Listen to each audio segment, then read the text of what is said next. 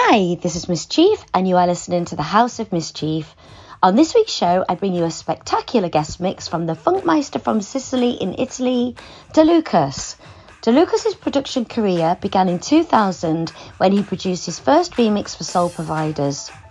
Da Lukas is a prolific producer of some incredible music, and he's released tracks from many outstanding club labels, including Ministry of Sound, Milk and Sugar, Head Candy, King Street Records, Nervous Records, Midnight Riot, Tropical Disco, to name just a few. Da Lukas is super busy right now.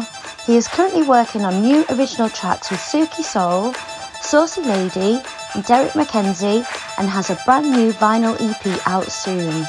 He has just finished remixes for Jestofunk, Fran Deeper, and Kathy Brown. For more information about Da Lukas, please check out the website poweredup.uk. We really hope you enjoy the show.